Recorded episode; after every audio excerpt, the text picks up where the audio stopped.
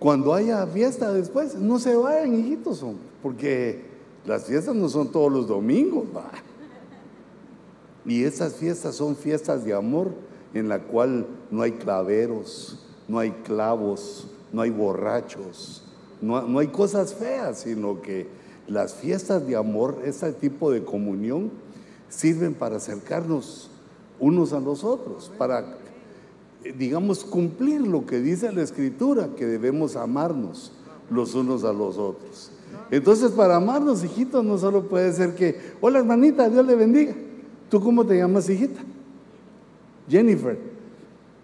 Fíjate, si no me acerco ahorita a pedirte, ¿cuándo voy a saber? Y ahora que se me pegue en la cabeza que son la hermana Jennifer.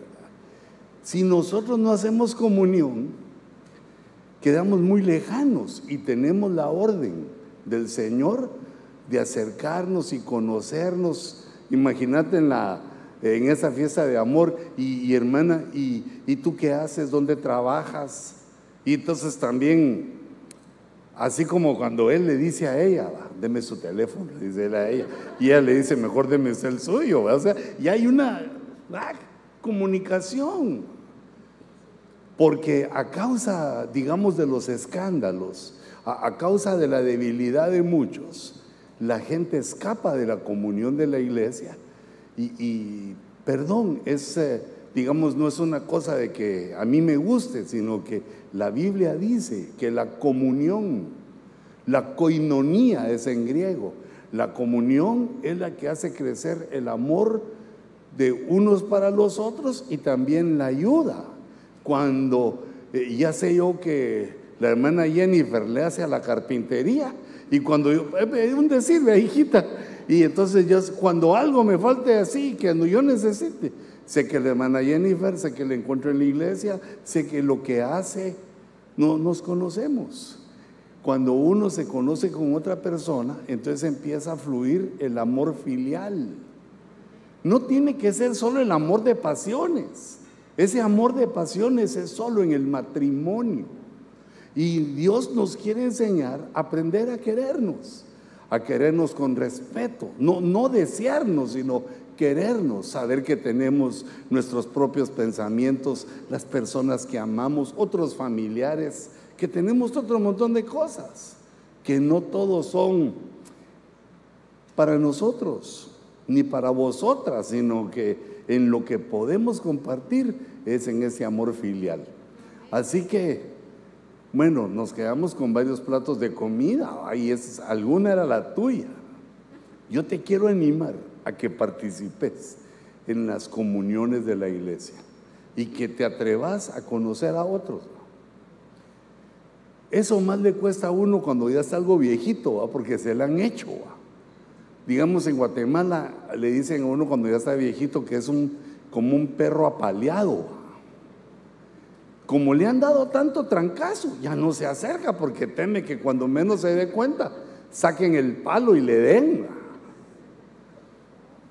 A mí me lo enseñó el apóstol Sergio, que era el temor de la tortuga. Aquella tortuga que le regalaron a Pepito y, ya sabes cómo es Pepito, el de los cuentos, el de los chistes, el mexicano. O no sé si será salvadoreño o guatemalteco. Pero este, le regalaron la tortuga y vio que la tortuguita así sacó la cabecita, porque estaba enconchada. De repente sacó la cabecita y se rió y la volvió a meter la tortuga y preparó un palo. Y la próxima vez que la tortuga sacó la cabeza, le dio un gran palazo a la tortuga. Y después la tortuga se estaba muriendo de hambre en el caparazón porque ya no quería sacar la cabeza porque sabe que lo apalean a uno. Entonces nosotros debemos entender que hay otros que tal vez nos van a atacar y van a querer darnos el palazo en la cabeza. Pero Dios nos ha traído a la iglesia para que aprendamos a amarnos los unos a los otros, a respetarnos los unos a los otros. Y yo me sentí, como les decía, muy feliz, muy agradecido con Dios por la boda de mi hija. Después yo ya no quería que se casara, pero yo le había pedido ya, Señor, ya consíguele un marido a, mi hijita. Porque eso no lo puede hacer eh, los hombres. Si no se vuelve uno la doctora corazón, buscando quién quiere al otro. Y a uno qué le importa. Eso tiene que surgir de las personas. Sino que se pone uno a ver quién le queda bien al otro. No, el amor no es así. El amor surge así, involuntario, sorpresivo. Pero también si uno se deja. Hay que aprender a convivir socialmente en medio de nuestras debilidades, hijitos. Sí, de plano por ahí va a encontrar uno personas que le piden dinero prestado y no pagan, que lo engañan, que le mienten, uno le hace favor y te pagan mal. Pero hijito, ¿acaso no hizo eso Dios con nosotros? Hicimos mal y nos pagó bien. Y nos enseñó que esa es la estrategia de un cristiano, que sabe pagar bien al que le hizo mal que no sabe pagar con mal a nadie, ni al que le hizo mal, menos al que le hizo bien. E, es una cosa de matemáticas bíblicas, que uno aprende a multiplicar, sabe dar bien por mal.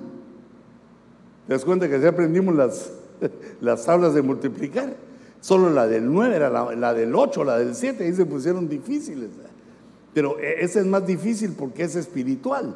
Nos trae Dios a su casa, a su escuela, para enseñarnos una manera más profunda, más alta de pensar de acuerdo a Él. Y esto ya no es humano, sino es de acuerdo a Él.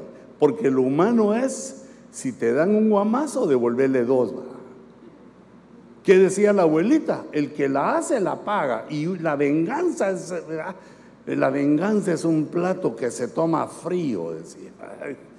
No, pero perdón, no es así. Para nosotros ya no es así, sino que nosotros le dejamos la venganza al Señor. Y nosotros le pagamos bien al que nos hace mal. Bueno, eso es por lo que les decía, ¿verdad? que con los que no vinieron los apunté en la lista negra, pero ya los borré, ¿verdad? porque, va, ¿qué voy a hacer? Y entonces, ah, no, hermano, ¿sabe qué? Que cuando ellos hagan algo así, usted no vaya. No, no puedo, no, no. No es así.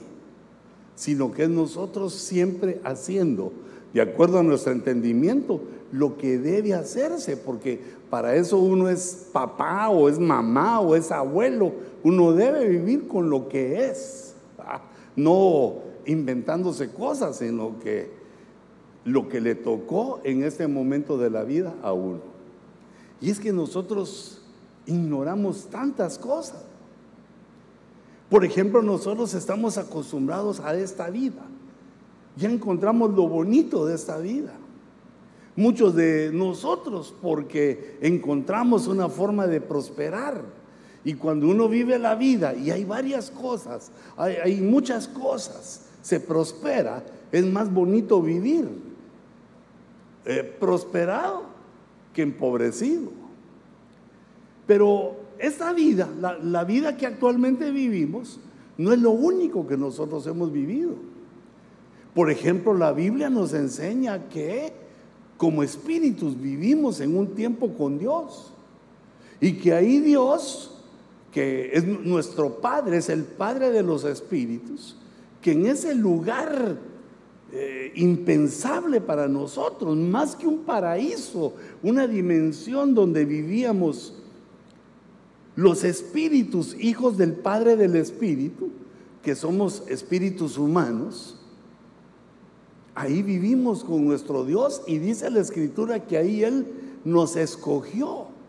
De todo ese montón de espíritus que habían ahí, nos escogió para alabarlo y nos escogió para que juntamente con Él fuéramos al siguiente paso de la eternidad. Porque hoy vivimos en medio del tiempo. El tiempo corre. O nosotros corremos para que nos alcance el tiempo. Pero va a llegar un momento al final de la vida, como Dios lo tiene establecido en su palabra, que vamos a llegar a una eternidad. Para muchos la eternidad va a ser espantosa. Pero Dios por alguna razón, hermano, nos escogió. Eso eh, es independiente de nuestras acciones, es independiente de, de, cualquier cosa. Dios nos escogió por alguna razón. Y entonces ese fue el primer paso de nuestra vida. Vivimos en una eternidad pasada, en una eternidad anterior, en lo cual ya no tenemos memoria de eso, excepto porque la Biblia nos lo dice. La Biblia nos explica cómo aquellos milenios, cómo aquellos millones de años, saber qué tiempo sería ese, cómo se contaría el tiempo. Tal vez se contaba el tiempo como dice la escritura, que un día para Dios es como mil años para nosotros ahora. En aquel tiempo en el cual no había sol, no había rotación, no había tierra, no se contaba el tiempo como ahora. Ahí nosotros vivimos. Y me atrevo a pensar que nos conocíamos. Lo que pasa es que ahorita nos disfrazaron con ese cuerpo y ya no nos reconocemos. Y nos pusieron otro nombre. Porque la Biblia dice que el nombre que tenemos, ese no es, sino que se nos ha preparado un nombre que ahorita es en misterio, que ahorita es secreto, pero en su momento se va a dar a conocer. Por si no te gusta el nombre ahorita, porque a veces le ponen a uno unos nombres algo marcianos. Pero esta forma de pensar, eso que les quería decir es porque nosotros tenemos que ir acostumbrándonos a esto de que lo que estamos viviendo ahora es temporal. Entonces primero tuvimos un tiempo como espíritus, que eh, eso se los he insistido, aunque a muchas personas eso, eh, digamos, le cuesta que les entre en la cabecita, pero digamos, mi privilegio, mi obligación, digamos, delante del Señor, es que yo les enseñe lo que yo voy entendiendo de la escritura. No, que les enseñe lo que ustedes quieran que yo les enseñe, porque eso ni en la escuela pasa. Si no, yo le hubiera dicho a aquellas maestras que se quedaran enseñando lo fácil sino que uno como, digamos, como estudiante, como discípulo, se sienta a oír al ministro que Dios le puso para que él le explique las cosas que va descubriendo y en base a eso, oyendo la voz de su pastor, uno investiga más. Eso hacían los berianos. Y Pablo les dijo, ustedes, ustedes son sabios, ustedes son inteligentes, ustedes son de los nobles de la tierra. Los nobles no son los que tienen dinero solamente, sino que los nobles son los que saben actuar, los que saben buscar la verdad. Y para eso Dios nos llamó, no para tener un evangelio que nos convenga, sino para conocer esas buenas nuevas que expresó nuestro Dios por el medio de Cristo y del Espíritu Santo, conocer la verdad de las buenas nuevas, la verdad, no, no nuestros intereses. Pero no veo nada malo, sino bonito en pensar que dice la Biblia que fuimos antes espíritus y que vivimos ahí con nuestro Padre. Se me hace bonito pensar eso. Pero luego la siguiente fase de nuestra vida es que nos encontramos en el vientre de nuestra madre. No, no nos pidieron permiso, o no me acuerdo cómo fue eso, ni tú. Ni siquiera, perdón, recordamos que estuvimos en el vientre de la madre. Pero sabemos de hecho que ahí estuvimos por nueve meses. Y la Biblia también nos enseña que en ese tiempo que uno está en el vientre de su mamá, pasan cosas. Pasan cosas, por ejemplo, Bueno, cuando uno está solito, no sé, pero eh, digamos, dice la Biblia que había una hermanita que tenía gemelos, tenía mellizos en su vientre. Y entonces vino Dios y le dio una profecía. Y le dijo, en tu vientre hay dos pueblos. Los hijos que tenés en tu vientre van a ser reyes, van a ser hombres poderosos. Y de repente uno le pegó una patada al otro y se estaban pateando en el vientre. Y dijo, ay Señor, le dijo, pero yo eso no va a ser bendición para mí, estos se van a estar peleando. Y sí, así fue cuando nacieron. Tuvieron un enojo de 20 años. Al hermano, no hombre, no te enojes con tu familia. Mira, la familia que uno tiene va a vivir siempre con uno.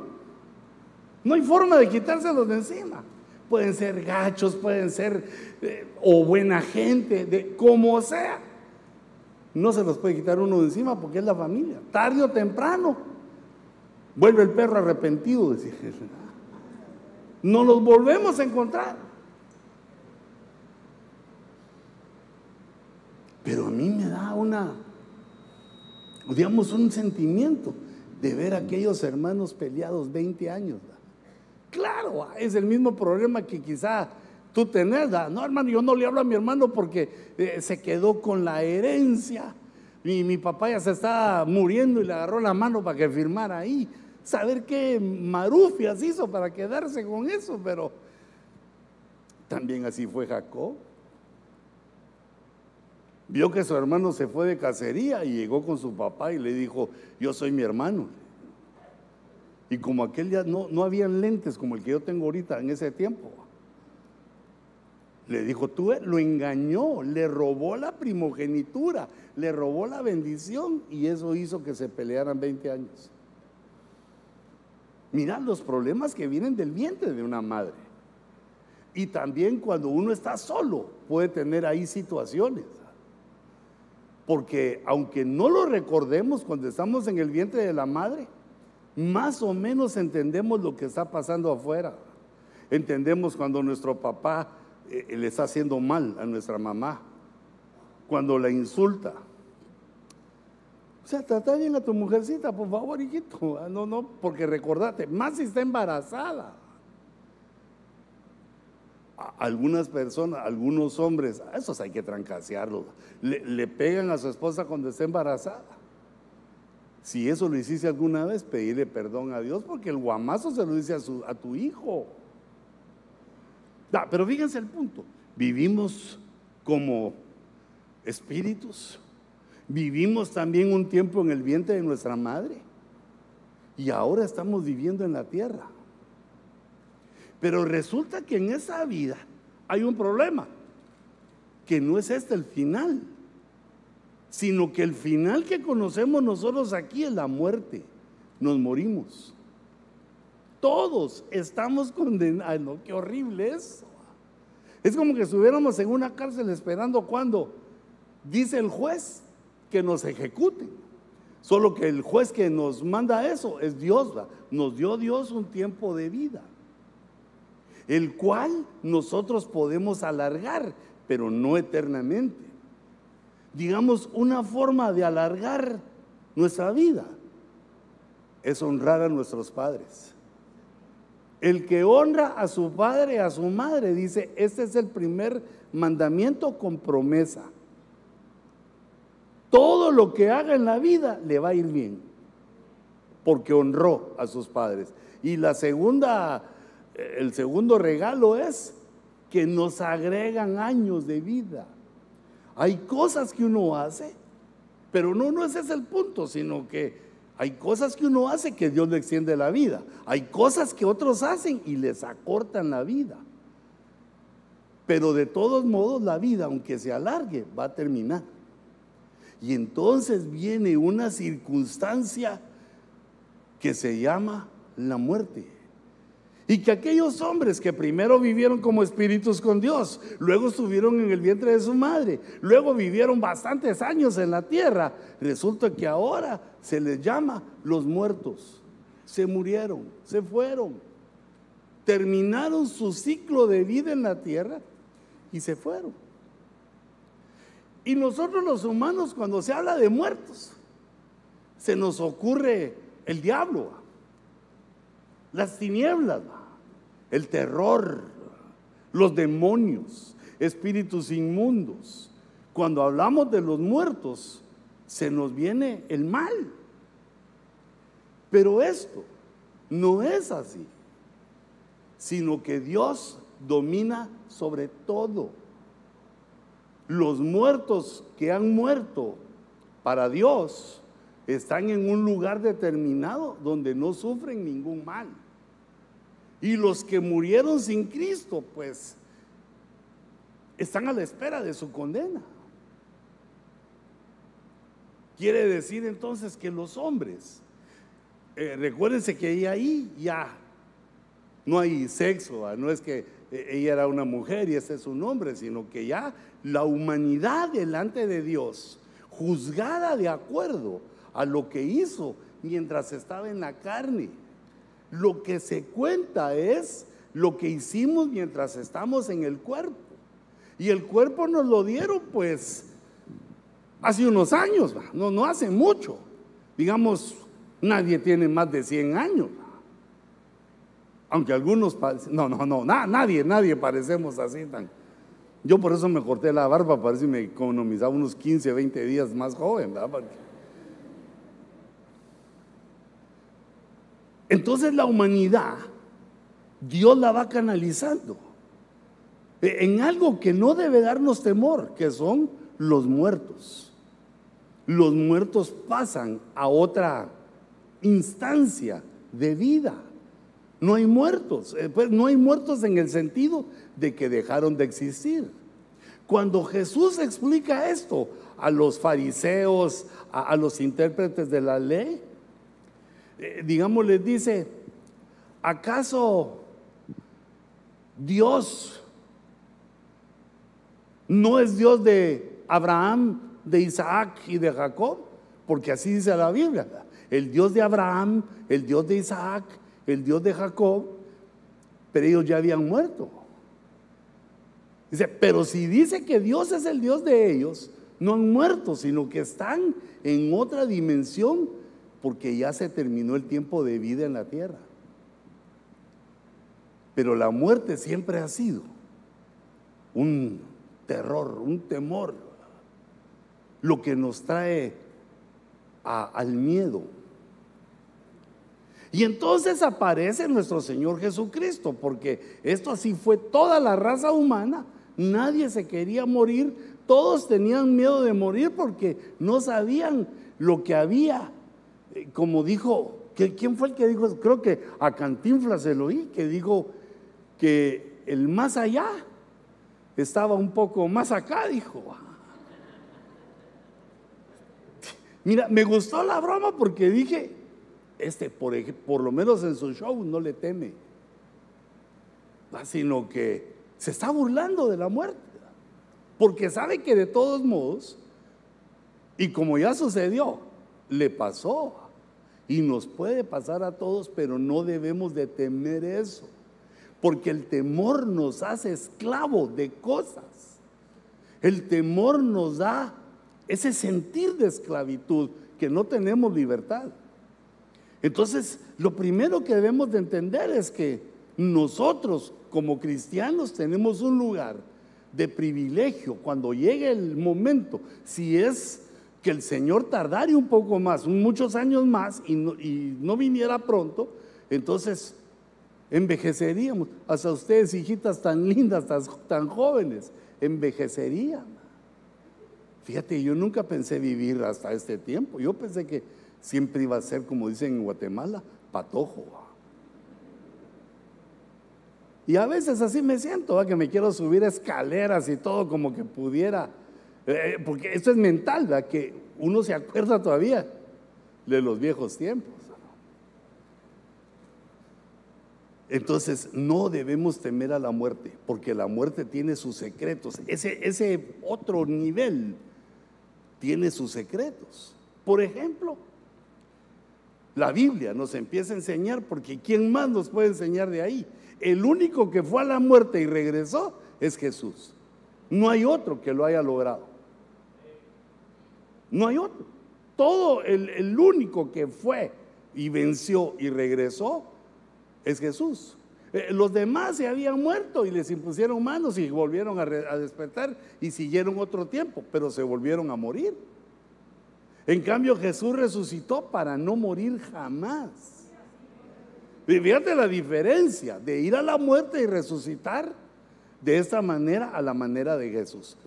Entonces, la Biblia lo primero que nos enseña es que nosotros como cristianos no debemos participar con los espiritistas, con los que evocan a los muertos, con las personas que, eh, digamos, procuran comunicarse con los muertos. ¿Por qué? Porque eso está prohibido bajo pena de muerte en la ley de Moisés.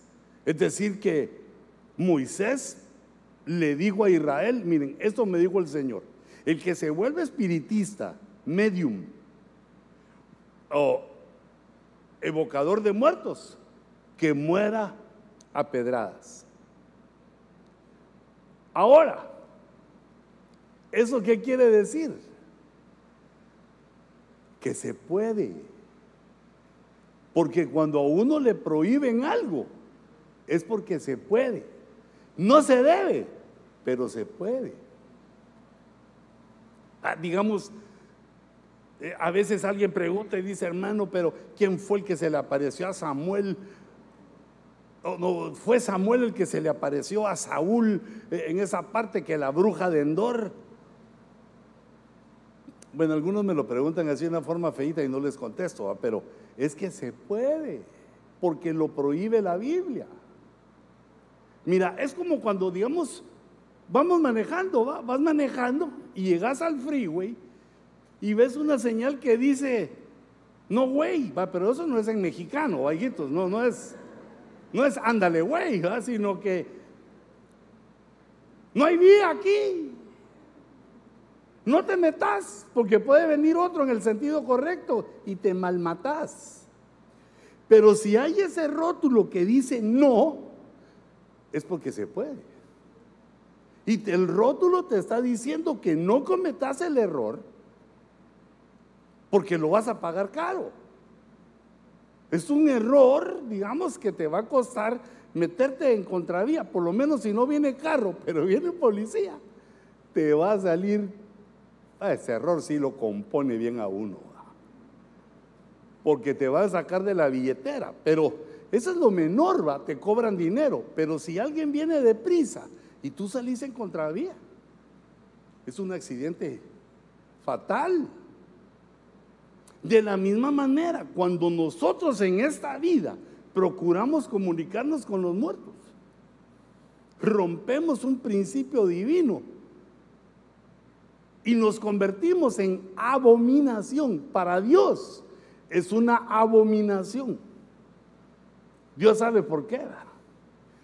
Pero lo que yo te quiero explicar es que se puede. Entonces, cuando uno mira personas que son medium, que son este tipo de personas que te digo, uno debe tener más cuidado con ellos de no participar en sus andanzas, porque esto es peligroso. Es muy peligroso espiritualmente. Pero hijitos, demasiado. Y como Dios sabía que los hebreos lo iban a hacer, por eso puso pena de muerte. Porque la pena de muerte es lo que disuade a cualquier persona de cometer un crimen. A la que lindas estas. Fíjate que, por ejemplo, hay un país, hasta con Biblia color me dejaron aquí. Mira. Lástima que no leo esa letrita. ¿Cómo se llama ese ese no, no es el paraíso. Es, es un país en Asia. Singapur. Se me hace que es Singapur, fíjate. Que fíjate que ahí tienen, es un país bien próspero, pero bien próspero. Más próspero que Estados Unidos y que Suiza y que Suecia, y creo que es el primer lugar. Pero ahí resulta que hay una ley que al que se le encuentren con marihuana, o cualquier, cualquier droga, es pena de muerte. Cabal, así me quedé yo. ¿Quién crees que va a sacar ahí su pitillo para echárselo por ahí, ahí todo? Ninguno.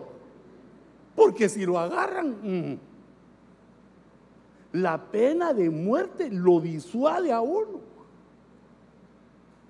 Eh, digamos, en cualquier país del mundo, si una persona mata a otra y hay pena de muerte, Bueno, yo creo que antes de matarla la piensa. Porque entonces el, razonamiento es, si yo mato, me matan. Pero cuando no hay esa pena, la gente se atreve más. Digamos, la pena de muerte la instaló Dios en el pueblo hebreo para disuadirlos, para convencerlos de que no hicieran aquello que lastimaba a otros o podía lastimarlos a ellos mismos demasiado. Entonces, aunque nosotros vamos siendo guiados y si el Señor no viene vamos a llegar a ese mundo, a esa dimensión de los muertos, pero nos va a ir bien. Ahí es donde hay un reposo. Los cristianos vamos al paraíso. Ahí va a estar bien bonito. No, no, no me quiero adelantar yo mucho. me gusta más aquí por de pronto.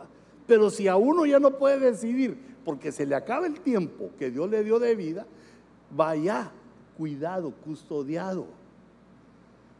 Así le sucedió al de la historia que cuenta Jesús del rico y Lázaro. Murió el rico y murió Lázaro, que era el pobre, pero Lázaro era pobre pero convertido. ¿Y qué dice la Biblia? Que llegaron ángeles a traer a Lázaro. Pero al rico no se dice que llegó. O si alguien llegó, se fue solito. Nosotros somos custodiados porque el Dios que nos tomó como hijos nos pastorea aún en la muerte. Él ya es nuestro pastor para siempre, pero esa muerte, ahí hay vida en esa muerte. Solo que es un tipo de vida diferente a esta.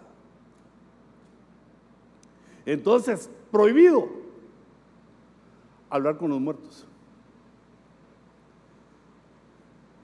Pero sí Dios dejó una cierta conexión. Dejó ciertas conexiones. Fíjate, por ejemplo, en el Nuevo Testamento dice que algunos se bautizaban por los muertos. Esta es una doctrina así profunda y poderosa que muchos de una vez se pasan. Hay unos que solo bautizando se pasan. Y por la tía de mi abuelita y por aquí. Se pasan bautizando así digamos, es lo que es mal entendido, se hace mal. Pero hay una conexión ahí en la cual hay un bautismo por los muertos. Eh, digamos, otra situación, que dice la escritura que el Evangelio le fue predicado también a los muertos.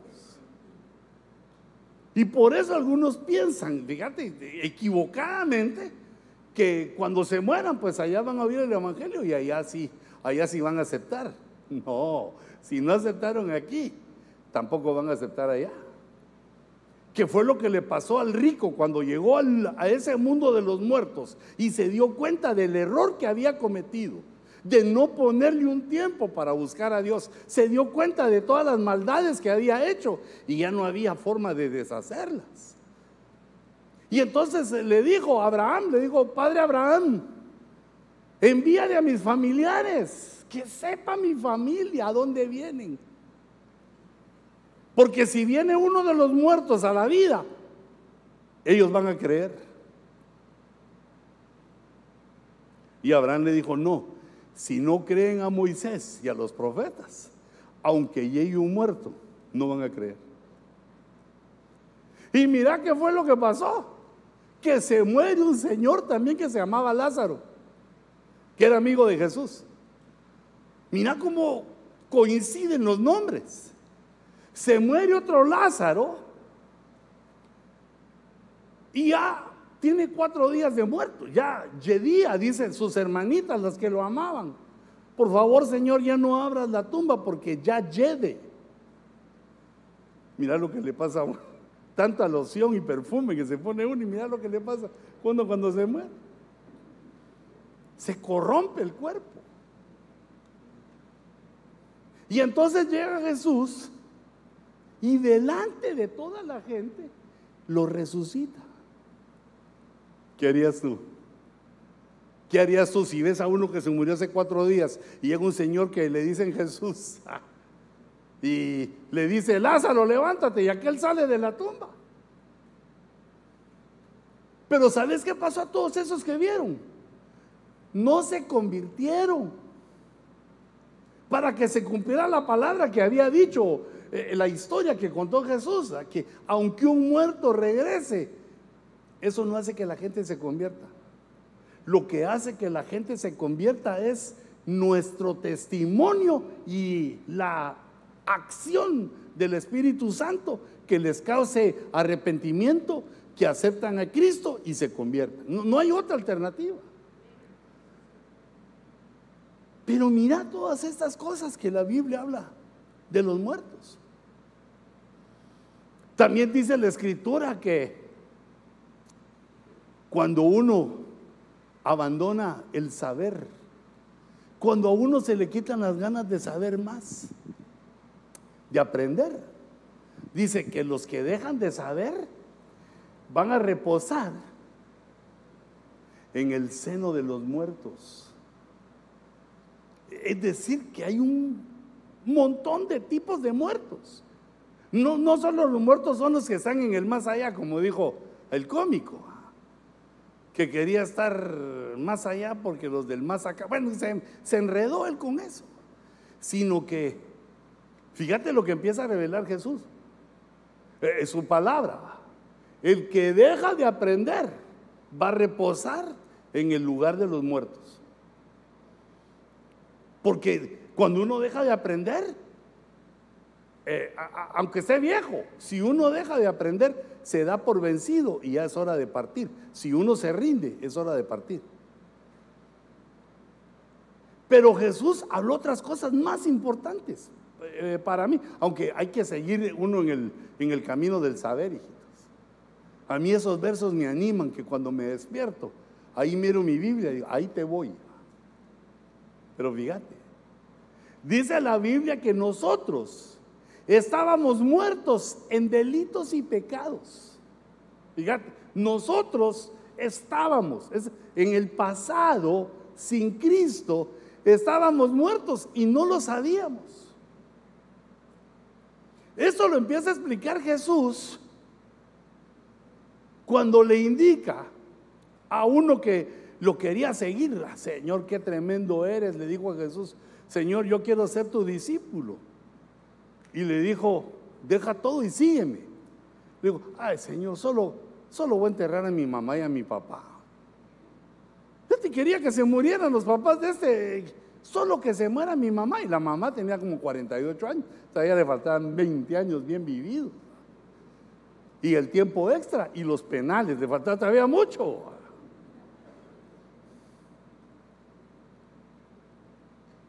Entonces Jesús le dice, fíjate, fíjate esta, este, esta enseñanza, Jesús le dice, deja que los muertos entierren a sus muertos. Pero ¿cómo un muerto va a enterrar a otro muerto si el muerto ya no puede moverse? Quiere decir que hay muertos vivos hay muertos, entonces eso quiere decir que una de las muertes es de nuestro espíritu. Los que viven sobre la tierra, que no conocen a Cristo, están muertos porque tienen muerto su espíritu. Su alma está viva y su cuerpo también. Pero de las tres partes que tiene el hombre, espíritu, alma y cuerpo, tienen muerta una parte. Muerte significa separado, separado de Dios. Muerte quiere decir separado de Dios o separado de algo. Entonces, de las tres eh, partes de una persona, de un humano, una está muerta. Quiere decir que tenemos dos partes vivas de tres. Dos de tres. Y si uno hace esa operación en su telefonito, en su computadora, no, no es computadora, en su calculadora, uno le dice 2 dividido 3, sale 0.6666. 666. Quiere decir que la muerte de nuestro espíritu a causa del pecado es una estrategia diabólica 666 en la cual nos dejan a la humanidad sin una parte, pero pensando que estamos revivos, como piensan los que están en el mundo, como pensábamos hace poco. ¿Ah? Porque eh, el que bebe, el que peca, el pecador, hay que se ríe. Aleluya, no dice, pero él está fuerte en su pensamiento de que está viviendo la vida y le está gozando. No sabe que lo marcaron con el 666 al matarle su espíritu. Entonces ahora viene Cristo y nos abre la mente. No, deja que los muertos entierren a sus muertos y tú sígueme. Porque cuando nosotros venimos a Jesús, dice Apocalipsis, que cuando recibimos a Cristo, nuestro espíritu es llevado, como está muerto, es llevado al templo angelical, al templo que está en los cielos, que se llama el tabernáculo del testimonio. No pensás que he ido a ver el rótulo, ah, sino que lo leo en la Biblia, que así se llama el templo que tienen los ángeles, ah, el tabernáculo del testimonio. Ahí llegó nuestro espíritu, pero nosotros iba el espíritu muerto, no lo supimos. Y ahí fue bautizado en la sangre. Porque la sangre de Jesús se derramó en la cruz, pero fue recogida. Eso lo podemos entender en cómo hacía el sacerdote cuando ofrecía el cordero. Cuando el sacerdote mataba al cordero, lo ofrecía, le cortaba el cuello. Y entonces en las arterias del cuello empezaba a brotar la sangre y, tenían un platillo que se llamaba jofaina. Y ponían la jofaina de tal manera que toda la sangre cayera ahí. Agarraban la sangre en la jofaina y con la sangre de ese cordero ministraban con sus dedos rociando la sangre del cordero que había sido sacrificado. Pero esto era solamente una sombra de lo que iba a suceder cuando el cordero de Dios, Jesús, derramara su sangre. También ahí el Espíritu Santo o ángeles, no se ve quién, bien, no se ve quién, pero se recogió la sangre de Cristo y se guardó fresca se guardó como estaba cuando brotó de las venas de aquel, aquel coro tan lindo que yo les he dicho que como me gusta, que dice, hablando de Jesús, dice que sus venas lloraron. Sus venas lloraron, los ojos lloran lágrimas, la boca llora salivita, la nariz no sé qué llora también. Pero las venas que pueden llorar si lo que va ahí es sangre cuando Jesús, lastimado por los clavos en sus manos, en sus pies, el golpe que tenía eh, de lanzazo en su costado, los agujeros que tenía eh, en su frente, en su cabeza por la corona de espinas, y, y también le habían jaloneado las barbas hasta que sangraba, estaba sangrando de todo su cuerpo. Se recogió la sangre porque esa sangre iba a ser guardada para que los que fuéramos entrando a la salvación en Cristo fuéramos bautizados al creer primero en su sangre. Fuimos bautizados en su sangre y después cuando entendimos, estábamos aquí en la tierra, entendimos que el siguiente paso era bautizarse en agua y, luego el siguiente paso era aprender a adorar para ser bautizados en el Espíritu Santo y luego aprender de que las pruebas, lo que te está eh, quitando la paz, los sucesos que te pasan, se llama el bautismo en fuego y que hay que pasarlos también. Hay que aguantarse, hijitas. Ah, sino que un problema, ay, ya no voy. Mi amigo me habló mal del pastor, ya no llego. Ay, Dios mío, ni aguantan nada. ¿Verdad? Hay que llevárselos a aquel árbitro famoso, ¿verdad? que cuando le dan el guamazo a uno y lo botan, llega el árbitro y le dice, juegue, no sea nena. O sea, te metiste a esto. Te llamó Dios. Hay que aguantar las pruebas. No, es que mi esposa, fíjese, hermano, no, espérate, hombre, ya, ya te la va a componer el Señor. Te la dieron algo descompuesta, pero Dios te la va a componer. Hay que tener paciencia. Esa es como la lucha contra la panza. ¿Cuántos años se tarda uno en hacer esa belleza escultural de una panza? 20 años comiendo golosinas. Esa es la famosa del hermano Sergio, pero yo no sé qué hace el hermano Sergio para ser flaco. Tiene su secreto. Y fíjate, y ahora solo uno se da cuenta que está panzón. A las dos semanas ya quiere estar puro apóstol. Si uno se tardó 20 años en hacer la panza, por lo menos necesita unos 5 para quitarse. Pero ahora lo engaña uno la ciencia, porque dice, nací feo. ¿Y cuánto tiempo necesito para dejar de ser feo? Pues no tanto tiempo, sino billete para que te hagan una cirugía plástica. Puro jugador de fútbol. ¿verdad? No es que estoy muy orejudo, y hice unas orejas bien bonitas. Es que la nariz la tengo así. Se hizo una naricita así, puro Peter Pan. No, hijitos, hombres, y la, la esposa de uno se enamora de, de lo feo que es uno. Pero ¿por qué me fui a lo feo si estábamos con la muerte?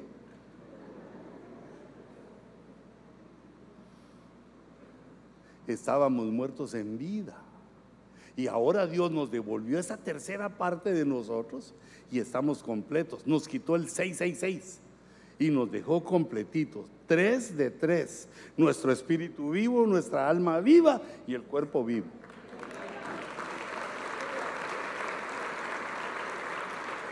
Ah, démosle fuerte el aplauso al Señor por la obra maravillosa que Él hizo. ¿Te das cuenta que ya estuvimos muertos? Y ni lo sabíamos. Mm. Se me olvidó que dejé aquí a Daniel para que me entrara aquí a la a internet. Pero de todos modos me lo sé, solo quiero leerte dónde está. Mm. Ahora viene una cosa que Dios nos va a enseñar por medio de Cristo que hay una cosa que se llama resurrección. Los muertos no van a quedar en esa dimensión de muertos.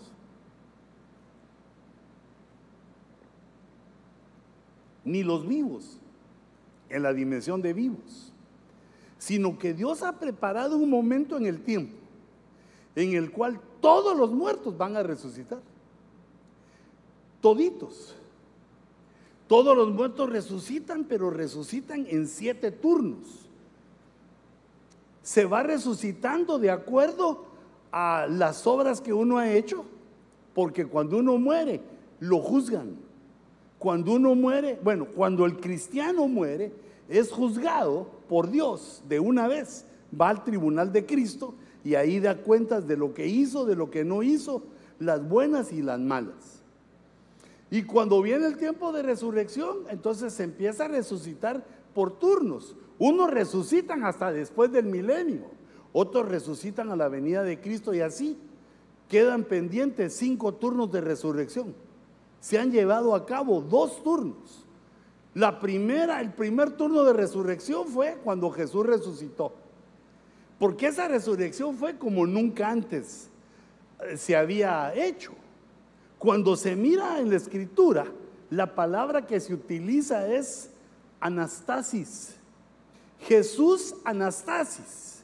Esa palabra anastasis quiere decir que es una resurrección para no volver a morir jamás, que es la promesa que Dios nos hace. Así como Jesús anastasis nosotros también anasastitaremos, como a Él le pasó, porque Él es el que va adelante llevando el orden y el modelo. También nosotros vamos a ananasaciar. Y por eso algunas damas eh, les ponen por nombre Anastasia, más los rusos, ¿va? Anastasia. Vea que digamos en español no sé cómo se oye, pero el significado es hermoso, es la vida, es la vida, pero ya no la vida para morir, sino que la vida eterna. Lo que realmente somos. Así comenzamos como espíritus, sin conocer la muerte. La muerte la venimos a conocer en la tierra. Como decían los judíos, culpa de Eva, decían los judíos. ¿Por qué quería ceviche de manzana y lo engañó la serpiente? No, no fue ceviche, ni fue manzana, pero también Adán pecó. Los dos, el uno para el otro. Los hebreos menospreciaban a la mujer porque le hacían entender eso. Por eso Dios les dejó eh, los días que estuvieran ahí todas incómodas. Por eso el Señor les dejó la menstruación para que se recordaran de, de la... ¡Ey, no, calmate, hombre! No hizo Dios nada en venganza de la mujer, sino que eh, esa es parte de la belleza femenina. Y uno no sabe porque no le pasa a uno. Pero hay cosas que le pasan a uno y las mujeres no saben, se quedan atónitas en eso. Pero eso mejor no hablemos, que eso son enchenosos. Hablo mejor de eso con una hamburguesa enfrente.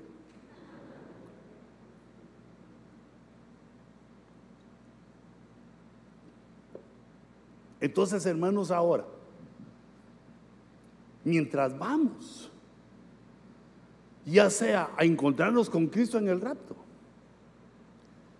o a la dimensión de los muertos, donde Dios quiera. Claro, yo prefiero aquí así como estamos, que el Señor viniera ahorita. Imagínate que nos agarra en el culto cantándole a Él. Todos rapto, yo digo que al cielo de una vez. Para mientras que vivimos, Dios nos deja conexiones con la muerte para que aprendamos a dominarla, para que no le temamos. La primera situación que tenemos con la muerte es cuando nos bautizamos en agua. Porque dice la escritura que cuando nos sumergen en el agua, tiene que ser una inmersión total. Si cuando te bautizaron no te sumergieron totalmente, no, no te bautizaste bien. Tendrías que hablar conmigo para ver cómo fue la cosa y que yo te aconseje. Porque el bautismo es por inmersión. Te digo esto porque hace poco un hermano me estaba diciendo que no, ¿para qué se iba a bautizar si, si cuando él recién había nacido su mamá lo bautizó? Pero la Biblia lo que enseña es que se bautiza el que conscientemente, voluntariamente se arrepintió de sus pecados y acepta a Cristo. Ese es el que le viene el beneficio del bautismo que es una semejanza a la muerte de Jesús. Cuando nos sumergen bajo el agua, que es eh, un fluido donde no podemos vivir mucho tiempo, es ese fluido que lo experimentamos los casados, cuando nos preguntan, ¿usted cuántos años tiene de casado? Pues como cinco minutos, dice, pero bajo de agua. O sea que le ha costado. No se puede vivir bajo el agua. Entonces cuando nos sumergen es como que estuviéramos muertos. Como que hubiéramos muerto, como que estuviéramos muertos haciendo una semejanza a la muerte de Cristo. Se ingresa al Evangelio, se mete uno al Evangelio, muriendo con Cristo en el bautismo. Pero estas cosas vienen al conocimiento más adelante, porque cuando uno se acaba de convertir, de, convertir, muchas veces no le atina esto sino que solo, hermanito, usted se tiene que bautizar. ¿Y cómo es eso? pues venga y lo bautizan y uno se deja. No entiende bien. Pero esas cosas se van entendiendo cuando nos sentamos eh, culto tras culto a escuchar la palabra, lo vamos entendiendo, qué es lo que ha pasado, de dónde venimos, a dónde vamos, qué es lo que espera Dios de nosotros cómo llegar a la felicidad, cómo encontrar el amor, cómo entender la vida para llegar a ser feliz, nos lo empieza a enseñar el Señor en su palabra. Y una de esas enseñanzas es que no le temamos a la muerte porque estábamos muertos en delitos y pecados y Dios nos dio vida. Estábamos muertos con Cristo mientras nos bautizaban y Dios nos dio vida y nos ha dado la vida. Y la segunda administración que Dios nos hace de la muerte es con la muerte de Jesús.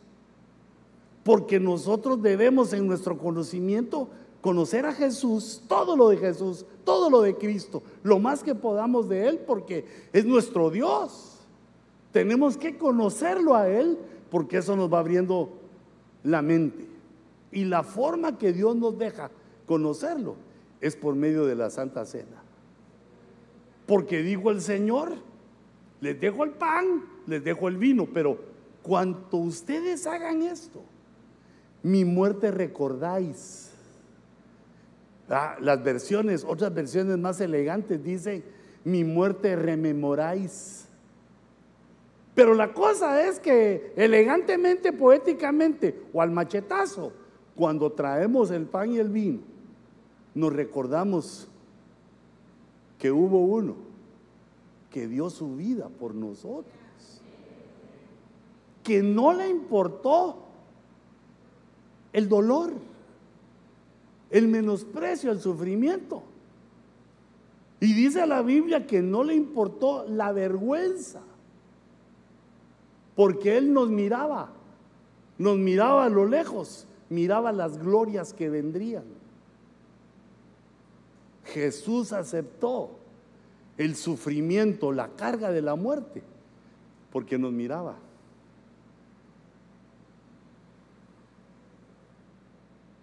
Y entonces esta otra relación con la muerte es que nosotros proclamamos la muerte de Jesús. Porque con la muerte de Jesús viene el arrepentimiento el sufrimiento de Jesús, la injusticia que se le hizo a Jesús por causa nuestra, ese entendimiento nos trae arrepentimiento, arrepentimiento constante, porque pecamos muchas veces. Entonces Jesús, deseando que de tiempo en tiempo, cuantas veces querráis hacerlo, nos reuniéramos en una fiesta de amor, porque cuando uno se reúne para, para cenar es porque hay una fiesta, si no cada quien cena en su casa o en el restaurante que le alcance a uno para pagar. Pero si uno cena con los hermanos o si uno cena con su padre, es porque hay una fiesta. No cenamos en casa. Y la fiesta de la Santa Cena es recordar la muerte de Jesús. Aunque la muerte no pareciera motivo de alegría, la muerte de nadie es motivo de alegría, pero la de Cristo tiene una faceta de alegría, porque por su muerte nosotros vivimos. Por su muerte nosotros participamos de su cuerpo y de su sangre y somos fortalecidos.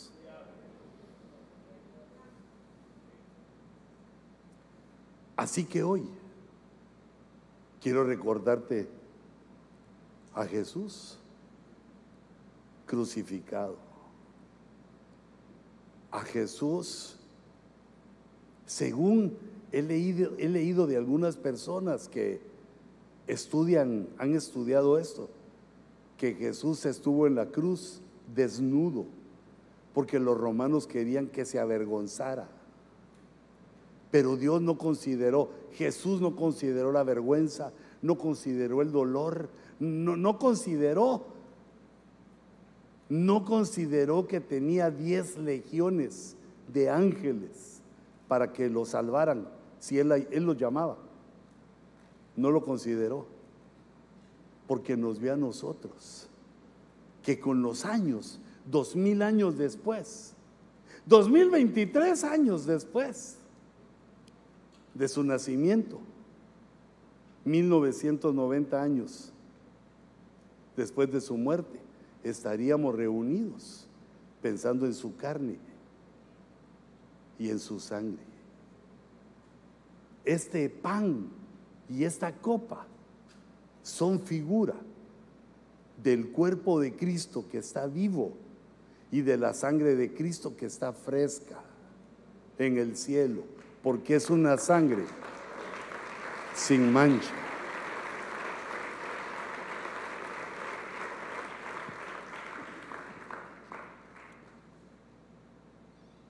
Por eso, Padre, bendigo este pan, el pan que hemos traído.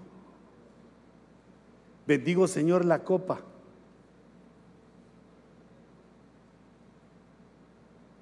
El jugo de la uva. Señor, que este alimento sagrado, que esta fiesta de amor, que en comunión nosotros como hermanitos, como hermanos en Cristo, te celebramos, Señor. Agradecidos contigo, porque nos permites participar de tu carne y de tu sangre, a pesar de nuestras debilidades, a pesar que no hemos podido comportarnos como debiéramos. Aún así, Señor, extiendes tu mano misericordiosa a nuestro favor para bendecirnos, para ministrarnos en tu muerte, para darnos la fuerza para la tercera muerte que conocemos estando vivos, la muerte a nuestros pecados, el morir a nuestras pasiones. Los vivientes, los que viven en espíritu, alma y cuerpo, voluntariamente, se ofrecen para morir al pecado para morir a la murmuración, a la venganza, al chisme, para morir a la mentira, al engaño, al adulterio, a la fornicación, aquellas pasiones que han penetrado con poder en el alma humana, con sabiduría de Dios, somos liberados recibiendo la fuerza de Cristo en su cuerpo y en su sangre. Señor, que esta palabra fortalezca a tu pueblo. Que esta revelación que nos das nos fortalezca para la muerte voluntaria que nos pides. Porque el alma que muera vivirá. El alma que entreguemos, la muerte que obtenemos cuando morimos a nuestros pecados, va a hacer que nuestra alma viva. Porque la muerte y la vida tienen una conexión espiritual. Prepara tus elementos el pan, la copa. Si en caso no tienes los elementos, levanta tu mano para que te atiendan las servidoras.